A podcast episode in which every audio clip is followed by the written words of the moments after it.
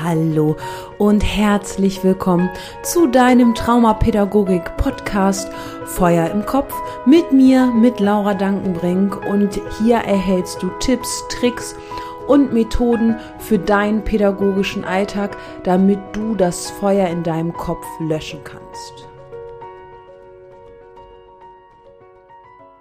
Hallo und herzlich willkommen zurück zu einer neuen Folge. Und diese Folge heißt Deswegen eskaliert es ständig.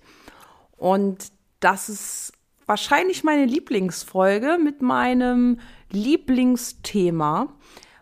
Warum ist das mein Lieblingsthema? Weil dieses Thema mich schon über zwölf Jahre beschäftigt, ohne es wirklich zu wissen wenn nicht sogar vielleicht äh, mein ganzes Leben.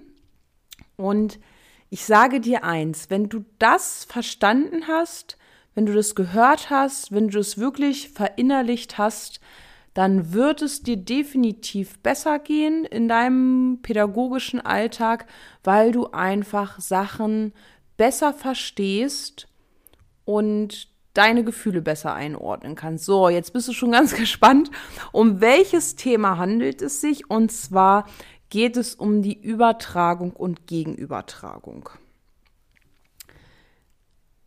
Also, Situationen, die eskalieren.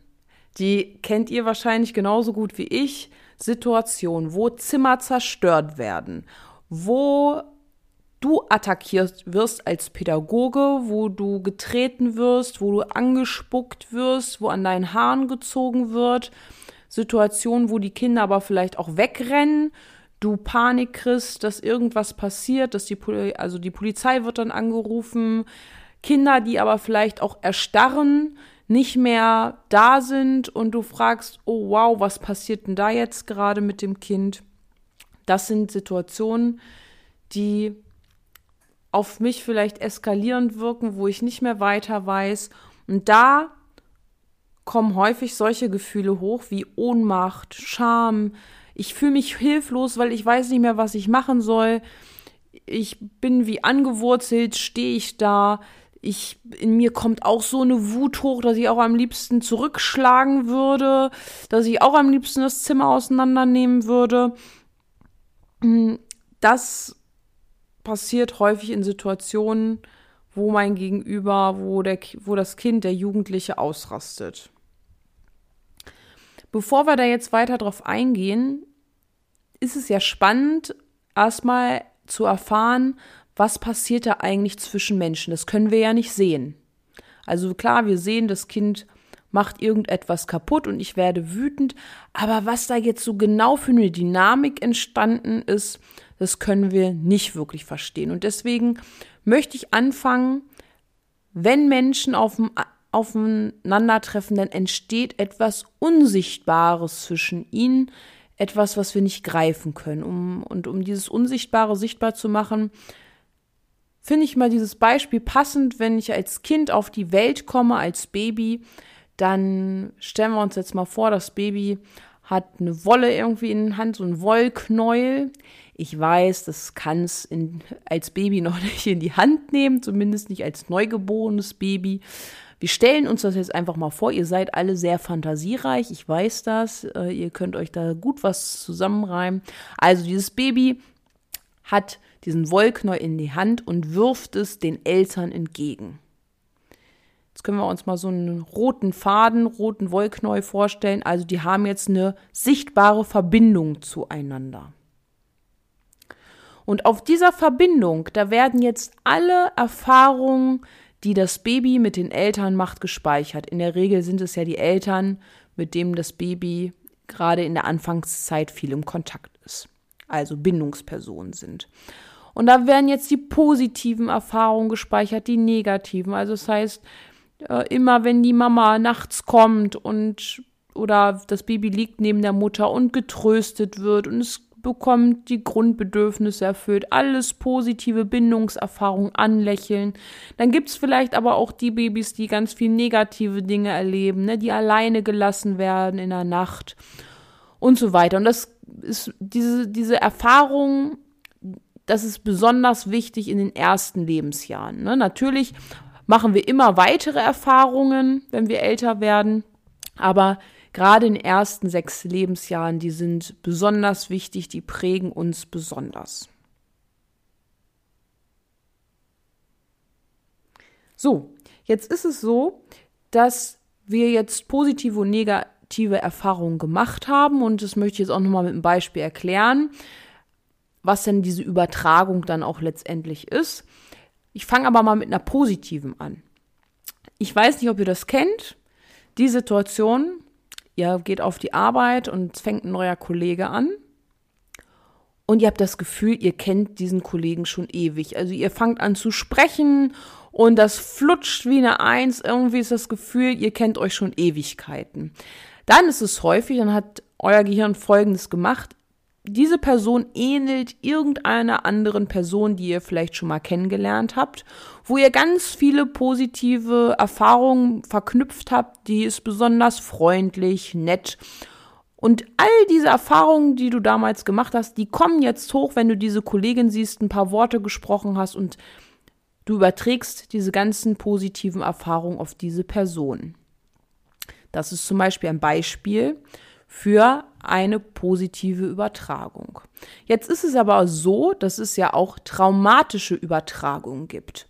Dafür ist es erstmal nochmal wichtig zu wissen, was ist ein Trauma.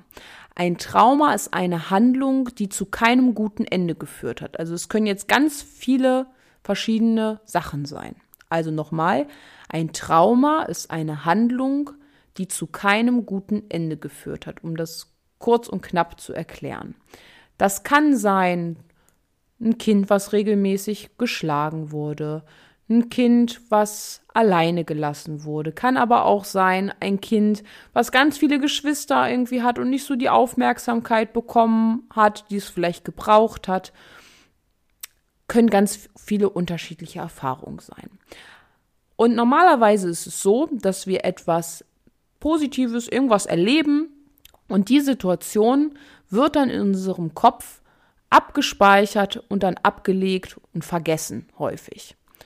So, wie ist es bei einem Trauma, also eine Handlung, die zu keinem guten Ende geführt hat? Da macht unser Gehirn etwas erstaunlich Gutes. Das denkt sich nämlich, oh, ich will auch jetzt diese Situation endlich ablegen und vergessen. Und bei einem Trauma ist es so, dass diese Situation nicht abgelegt und vergessen werden kann. Das Trauma kommt immer wieder hoch in unterschiedlichsten Situationen. Also ein Kind wurde vielleicht geschlagen und verlassen vielleicht von dem Vater, der wollte nichts mit dem Kind zu tun haben und davor wurde es aber halt immer wieder geschlagen. Und was passiert jetzt? Das Gehirn sagt, oh, ich will endlich ein gutes Ende, ich will die Situation endlich abhaken und vergessen. Der Vater ist jetzt aber weg, das Kind ist in eine Einrichtung gekommen, lebt nicht mehr bei den Eltern und das Gehirn möchte aber trotzdem immer noch diese Situation ablegen und vergessen. Deswegen schickt das Gehirn diesen Jungen, der immer wieder auch geschlagen wurde, der verlassen worden ist, schickt ihn immer wieder in ähnliche Situationen. Also in ähnlichen Situationen, wo er das sozusagen kreiert, dieses Verlassenwerden, dieses Schlagen. Und zwar schickt, wird der Junge selber zum Täter. Also der Junge übernimmt die Rolle vom Täter. Schlägt vielleicht auch irgendwie um sich, macht sein Zimmer kaputt, wie auch immer. Und was möchte jetzt eigentlich das Gehirn? Das Gehirn möchte ja jetzt eigentlich, dass die Situation positiv ist, positiv endet dass es endlich ein positives Ende gibt, weil die Situation soll doch bitte endlich abgelegt und vergessen werden. Und jetzt kommt der Pädagoge, ich, kann ich mich, mich auch als Beispiel nehmen, und ich weiß nicht von diesen Übertragungs, Übertragung und Gegenübertragung und komm da rein und denke, was machst du da? Du machst dein ganzes Zimmer kaputt. So, und jetzt gehst du da und dahin und ich will dich nicht mehr sehen. Oder ich nehme dir die ganzen Sachen jetzt aus deinem Zimmer. Die gehören dir nicht mehr. Erstmal musst du mir mal wieder Vertrauen schenken. So. Was passiert da jetzt? Folgendes. der Junge, nennen wir ihn jetzt mal Micha, der Junge Micha, der hat mir eine Einladung übergeben, mir als Pädagogen, eine Einladung, in seinem Trauma von damals mitzuspielen. Hat noch einen roten Teppich ausgebreitet und ich soll jetzt Teil seines Theaterstückes werden und ich soll jetzt auch Opfer werden und vielleicht auch Täter. Geht auch beides. Letztendlich war Micha ja selber auch Opfer von seinem Vater, wird jetzt aber ja natürlich auch zum Täter, weil er Micha auch angreift, sein Zimmer kaputt machen möchte und so weiter und so fort. So, und wenn ich das jetzt nicht verstehe, dass das jetzt eine Übertragung und Gegenübertragung ist, eine traumatische Übertragung, dann mache ich nämlich genau das. Ich nehme die Einladung an, gehe auf den roten Teppich und werde zum Täter. Ich bin nicht mehr ich selber, ich bin nicht mehr Laura die Pädagogin, sondern ich bin der Täter, ich bin der Vater, der jetzt vielleicht auch wütend wird, laut wird, sagt, ich nehme dir die Sachen raus, ich will dich nicht mehr sehen. Also alles das, was mich erkennt, diese Ablehnung, nicht gewollt zu sein, genau das gebe ich jetzt Micha wieder. Und eigentlich wollen wir ja Folgendes, wir wollen ja, dass diese Situation endlich abgelegt und vergessen wird. Was passiert dadurch, dass ich genau das gleiche mache wie sein Vater? Die Situation prägt sich noch mehr ein, das Trauma prägt sich noch mehr ein und es kommt noch mehr hoch in Zukunft. Tja, und das ist ja genau das Gegenteil, was wir wollten. Und natürlich kann ich dir aber auch sagen, wenn ich das durchschaue, dass da jetzt was übertragen wird und nicht auf den roten Teppich steige, nicht laut werde, nicht irgendwie drohe oder ähnliches, dann wird die Situation auch nicht sofort abgelegt und vergessen werden, weil es braucht bis zu tausend Wiederholungen. Also tausendmal muss das Kind das manchmal durch oder dann mittlerweile der Erwachsene oder äh, der Jugendliche das durchspielen und tausendmal muss er auf einen Pädagogen treffen, der ruhig ist, der verständnisvoll ist, der das Kind, den Jugendlichen begleitet, damit die Situation vielleicht irgendwann mal abgelegt und vergessen werden kann. Das zu den Infos erstmal. Jetzt wollen wir natürlich wissen, in so einer Situation, wie gehen wir denn davor, dass das vielleicht tatsächlich ein positives Ende wird? Wie, wie sollten wir vorgehen?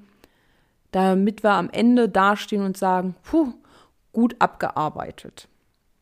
Also erstmal in der Situation, wo das Kind wütend wird. Klar können wir immer, am besten ist es natürlich, wenn das Kind gar nicht in dieses krisenhafte Verhalten kommt. Da gibt es verschiedene dann Methoden, da gehe ich nochmal auf einen neuen Podcast drauf ein, was kann man machen ne, zur Selbstregulation, was kann man dem Kind anbieten. Aber wir sind jetzt in der Situation, es ist schon eskaliert, das Zimmer wird kaputt gemacht oder ich werde angegriffen. Dann nehme ich erstmal wahr, okay, da findet jetzt eine Übertragung statt. Und zwar ist es entweder der Fluchtmodus, also das Kind haut ab, kann, kann auch sein. Und ich gerate dann irgendwie äh, in so eine Hilflosigkeit, weil ich nicht mehr weiß, was ich machen soll. Das Kind ist im Flucht, äh, im Kampfmodus, also ne, macht alles kaputt, greift dich an, macht das Zimmer kaputt. Oder es kann auch sein, dass es in die Erstarrung geht und gar nichts mehr geht und äh, einfach nur an die Decke guckt. Das ist aber jetzt eine andere Situation. Wir sind ja jetzt eher gerade in diesem Kampfmodus, wenn das Kind im Kampfmodus ist. So, Jetzt merke ich, boah, jetzt kommt vielleicht so eine Hilflosigkeit, so eine Ohnmacht, ich weiß gar nicht, was ich machen soll. Scheiße, der macht jetzt sein Zimmer kaputt. Häufig kommt dann, denken wir auch immer, oh, der darf nicht das Zimmer kaputt machen, was aber gerade völliger Quatsch ist, weil besser das Zimmer ist kaputt, als ich gehe kaputt, lass das Kind das Zimmer kaputt machen. Das können wir alles wieder heile machen. Das können wir alles reparieren. Und sollte das Kind was regelmäßig ausagiert, Dinge im Zimmer haben, die nicht kaputt gehen dürfen, dann sind es die falschen Dinge, die da drin sind. Also ganz klar. Ähm, was aber auch wiederum nicht bedeutet, dass das Kind dort keine Stühle, kein Tisch, kein Bett drin haben soll. Nein, jedes Kind hat ein Bett drin, einen Tisch, einen Schrank, aber dann dürfen es vielleicht nicht so die guten Sachen sein, dann kauft man halt dann Dinge bei eBay, die dann auch mal kaputt gehen dürfen. So. Also wir sind dabei, ich fühle mich jetzt als Pädagoge ohnmächtig, hilflos. Das nehme ich jetzt erstmal wahr. Und jetzt, in dem Moment, wo ich das merke und ich das Wissen nämlich habe, dann merke ich, boah, Laura, da findet gerade eine Übertragung statt. Das hat gerade nichts mit mir zu tun. Der, das Kind überträgt gerade Sachen aus der Vergangenheit auf mich oder auf die Situation, wo ich beteiligt bin. So, das muss ich wissen. So, dann findet eine Gegenübertragung statt. Ich nehme diese Gefühle wahr von, ich habe vielleicht selber das Gefühl, am liebsten würde ich jetzt aus der Situation, ich habe gerade keinen Bock mehr, warum mache ich diesen Job? Ich habe vielleicht den Impuls, sogar aus dem Zimmer rauszugehen, einfach abzuhauen ins Büro. Ich will davon gar nichts sehen. Das ist vielleicht auch ne, mein Fluchtverhalten in dem Moment. Das ist der Schutz meines Körpers, mein Überleben zu sichern. Oder ich gehe vielleicht auch in Kampf, ne, ich werde lauter, gebe Drohung ab und so weiter und so fort. Also, das nehme ich wahr, dass auch von mir Gegenübertragung, also Gefühle hochkommen. So, was mache ich jetzt, damit das jetzt nicht eskaliert, damit ich nicht, auch ich habe zwar das Gefühl, ich möchte ihn jetzt anschreien und ich möchte jetzt drohen, ich nehme das Gefühl wahr, aber jetzt versorge ich mich als allererstes. Warum versorge ich mich als erstes als Pädagoge und warum versorge ich nicht das Kind? Ganz einfach, ich finde das Bild ganz gut mit dem Wasserglas. Nur wenn mein Wasserglas voll ist, kann ich dem Kind jetzt was von meinem Wasser abgeben, damit wir ungefähr gleich gefüllt sind. Ne? Also das Kind hat ein leeres Wasserglas, Gla leer, ein Glas, was leer ist, und meins muss ich jetzt erstmal auffüllen, damit ich dem Kind was abgeben kann. Und wie fülle ich mein Glas auf, das muss ich selber rausfinden. Und das, bitte, bitte, nutzt vielleicht Teamsitzungen dafür, Fachberatung dafür, wie schaffe ich mein Glas aufzufüllen. Und das ist bei jedem Pädagogen anders. Der eine, bei dem einen reicht es, 21, 22, 23 zu zählen. Der eine muss eine Atemübung machen, der andere braucht vielleicht einen Reiz, auch Brausepulver, genauso wie das Kind, so ein Reiz, um einmal wieder runterzukommen, im Hier und Jetzt zu bleiben, dass ich ich selbst bleibe und nicht zum Täter werde, nicht auf diesen roten Teppich steige und in dieses Theaterstück von früher verfalle. So. Und dann ist es natürlich im Anschluss nochmal wichtig, nochmal mit der, mit dem Gruppenleiter, mit der Leitung nochmal den Fall zu reflektieren oder mit einem Kollegen das nochmal zu reflektieren und auch nochmal emotional versorgt werden, ne? je nachdem, wie es dir, wie es dir geht. Ne? Das ist ganz wichtig. Und danach versorge ich das Kind. Danach schaue ich, was für ein Bedürfnis hatte das Kind denn? Warum ist das denn gerade irgendwie so in die Krise gegangen? Warum kam denn jetzt gerade dieses Trauma, ne, diese Situation von früher hoch? Wurde, war irgendein Bedürfnis nicht erfüllt? Und ich finde ganz, ganz super dieses Eisbergmodell, wo man ganz oben, ne, der, die Spitze des Eisberges, da guckt das Verhalten raus, ne, also ein Kind, was Dinge kaputt macht. Und darunter sitzen die Gefühle, ne, vielleicht diese Wut und darunter das Bedürfnis, ne? Das kann jetzt sein, meistens sind es diese entweder das Bedürfnis nach Sicherheit, also das Kind hat sich nicht sicher gefühlt, vielleicht ist da ein neuer Kollege, der noch unsicher ist, der nicht so die Sicherheit vermittelt hat. Der Tag war vielleicht zu unstrukturiert, das Kind wusste nicht, was erwartet ist heute oder vielleicht auch ein neues Kind ist in die Gruppe eingezogen oder im Kindergarten neue Kinder sind dazugekommen. Ich weiß jetzt gerade gar nicht, welche Position habe ich hier jetzt als Kind. Ne? Also Unsicherheit könnte, also das Bedürfnis nach Sicherheit könnte da gewesen sein. Dann wollte kind, das Kind vielleicht sich auch irgendwie abgrenzen. Irgendwas ist passiert, was du vielleicht nicht mitbekommen hast. Ne? So, so, ja, oder das Kind wollte vielleicht in Kontakt, ne, das Bedürfnis Kontaktaufnahme irgendwie hat sich vielleicht alleine gefühlt und wusste nicht, wie kann ich jetzt Kontakt aufnehmen oder hat Kontakt aufgenommen und keiner wollte mit dem Kind spielen, mit dem Micha. Und daher rührt das Verhalten, was ganz oben bei der Eisspitze, bei, beim Eisberg ganz oben rausguckt. Ne? Wir sehen nur das Verhalten, aber da steckt ganz viel dahinter. Und das natürlich nicht nur bei Kindern, die traumatische Erfahrungen gemacht haben, sondern auch bei uns allen, bei allen Kindern auf der Welt, ob die großen Kinder, die jetzt schon erwachsen sind oder die kleinen, ne, unser Verhalten ist eigentlich nur ein Ausdruck, ein Symptom und dann gucken wir darunter, was liegt eigentlich darunter. So, und ganz wichtig ist jetzt, wir sind jetzt also bei der Versorgung des Kindes, überlegen, ne, was, was braucht das Kind, ne, Sicherheit. Dann ist ganz klar, immer der Pädagoge bleibt beim Kind und bleibt im Kontakt. Häufig sage ich auch, okay, wenn jetzt mehrere Betreuer da sind, dann wechselt, wenn es zu viel wird. Aber ich glaube, es ist gut, wenn ich gut für mich so gesorgt habe, im Kontakt zu bleiben und dann vielleicht auch sonst zu benennen, hey, ich weiß, es ist gerade schwierig zwischen uns, aber ich bleibe hier. Ne, da auch vielleicht zu probieren, kein Kontaktabbruch und dass wieder neuer kommt. Das ist dann nämlich auch manchmal wieder so ein Zeichen, hey, so ich gehe jetzt wieder und ähm, ich will dich gerade nicht, da ist gerade was passiert und ich brauche jetzt Abstand. Ne, kann auch wieder so ein Zeichen sein für das Kind, du hältst mich nicht aus oder du hältst das mit mir hier nicht aus. Ich finde es gut, im Kontakt zu bleiben und das zu benennen, was schwierig dann ist. Ne? Boah, ich merke gerade, ich werde gerade auch richtig wütend. Hast du vielleicht auch gerade gemerkt? Ich gebe mir gerade Mühe, dass ich hier sitzen bleibe, dass, dass ich für dich da bin. Wir schaffen das gemeinsam. Du bist nicht alleine. Ich bin hier. So, und wenn das vorbei ist, wenn die Krisensituation dann endlich geschafft ist und ich weiß, man denkt immer, oh Gott, oh Gott, das endet nie, weil diese Sekunden, Minuten, die fühlen sich manchmal an wie Stunden, aber es geht vorbei. Mach dir da in dem Moment immer klar, es wird ein Ende geben. Irgendwann am Ende des Tages fahre ich nach Hause und mache Feierabend, im besten Fall. Ähm, und dann im Nachhinein fängt natürlich aber auch nochmal die Versorgung für das Kind an. Also, ne, alle sind fix und fertig, alle sind kaputt, es war super anstrengend. Dann gucken wir mal, okay, jetzt essen wir erstmal was oder wir gehen mal raus spazieren. Atmen mal durch und wir machen den Kindern natürlich keinen Vorwurf, weil wir verstehen ja, dass das Kind in dem Moment auch nichts dafür konnte. Übertragung gegen Übertragung.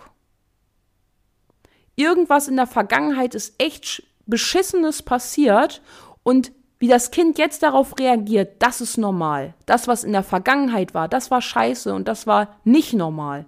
Aber so wie, die, wie das Kind sich jetzt verhält, das ist ganz normal. Und das geben wir auch dem Kind weiter. Wir essen vielleicht jetzt was und im Nachhinein, wenn sich das alles beruhigt hat und das Kind, manchmal ist es ja auch so, dass das Kind dann ja auch Kontakt aufnimmt, ne, auch mal spricht und sagt, oh, war blöd, tut mir leid, dann müssen wir dem Kind das erklären, was da passiert ist. Ne? Psychoedukation. Erklären, was ist mit dir in dem Moment passiert. Da fand eine Übertragung gegen Übertragung statt, natürlich kindgerecht. Gehe ich auch noch mal auf einen neuen Podcast ein zum Thema ne, Psychoedukation, Dinge erklären und dann machen wir vielleicht auch mal einen Plan, eine Skala, ne? Boah, du warst jetzt richtig schnell von 0 bis 10, du warst jetzt hier bei einer 9, da geht gar nichts mehr bei, bei dir, da machst du alles kaputt. Was können wir tun, dass du nicht von einer 3 sofort auf die 9 springst, sondern ne, das Erarbeiten mit den Kindern, ne? Brausepulver, Kontakten, Spaziergang, irgendwas, ne, äh, mit dem Betreuer irgendeine Aktion machen. Das ist, kann ganz individuell laufen. Wichtig ist, darüber zu wissen, weil das hat mich, ich bin ehrlich, mich hat das wirklich jetzt über ja zwölf Jahre begleitet in meinem Berufsleben, dass ich mich hilflos gefühlt habe in Situationen, dass ich nicht weiter wusste, dass ich ganz, ganz spät von Übertragung und Gegenübertragung gelesen habe und deswegen ist es mir so wichtig, dir das an die Hand zu geben. Ich hoffe, dir hat die Folge gefallen. Ich hoffe, du konntest was mitnehmen. Schreib gerne eine Rezension. Schreib mir gerne über Instagram laura.dankenbringen. Und dann freue ich mich über deine Rückmeldung und ich wünsche dir einen wundervollen, krisenfreien Tag.